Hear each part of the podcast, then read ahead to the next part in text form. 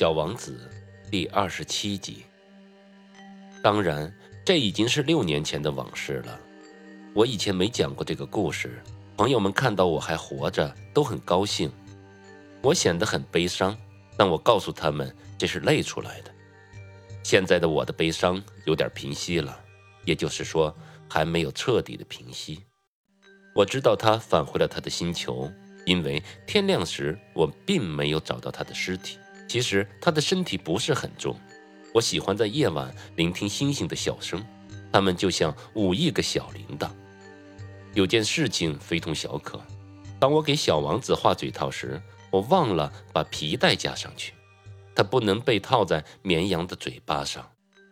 所以我在想，他的星球会发生什么事情呢？也许绵羊已经把那朵花给吃掉了。有时候我告诉自己，绝对不会。小王子每天晚上都会把花放在玻璃罩里面，他会好好的看管他的绵羊。于是我就会很高兴，所有的星星也都温馨的笑着。有时候我会告诉自己，人难免会分心，一次就够了。有个夜晚，他忘记盖上了玻璃罩。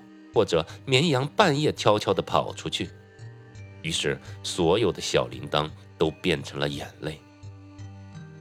这真是个伟大的谜题，因为在某个我们不知道的地方，有只我们从来没有遇过的绵羊。它有没有把一朵玫瑰花吃掉呢？它会影响到同样热爱小王子的你和我对整个宇宙的看法。望望夜空吧。问你自己，绵羊是否已经把那朵花吃掉了？你会发现，一切都将变得不同。没有大人会明白这么多重要的。在我看来，这是全世界最美丽、最悲伤的景色。它和前一页的景色相同，但我再次把它画出来，是为了给你留下深刻的印象。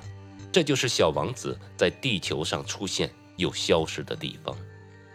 请仔细的看吧，请记住这个地方，因为将来你也许会到非洲的沙漠去旅行。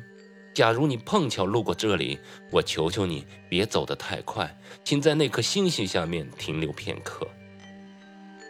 假如有个孩子向你走过来，假如他在笑，假如他有金色的卷发，假如他从不回答你的问题，你应该很容易的猜到他是谁。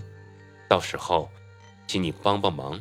别让我如此悲伤，请赶紧写信给我，告诉我他回来了。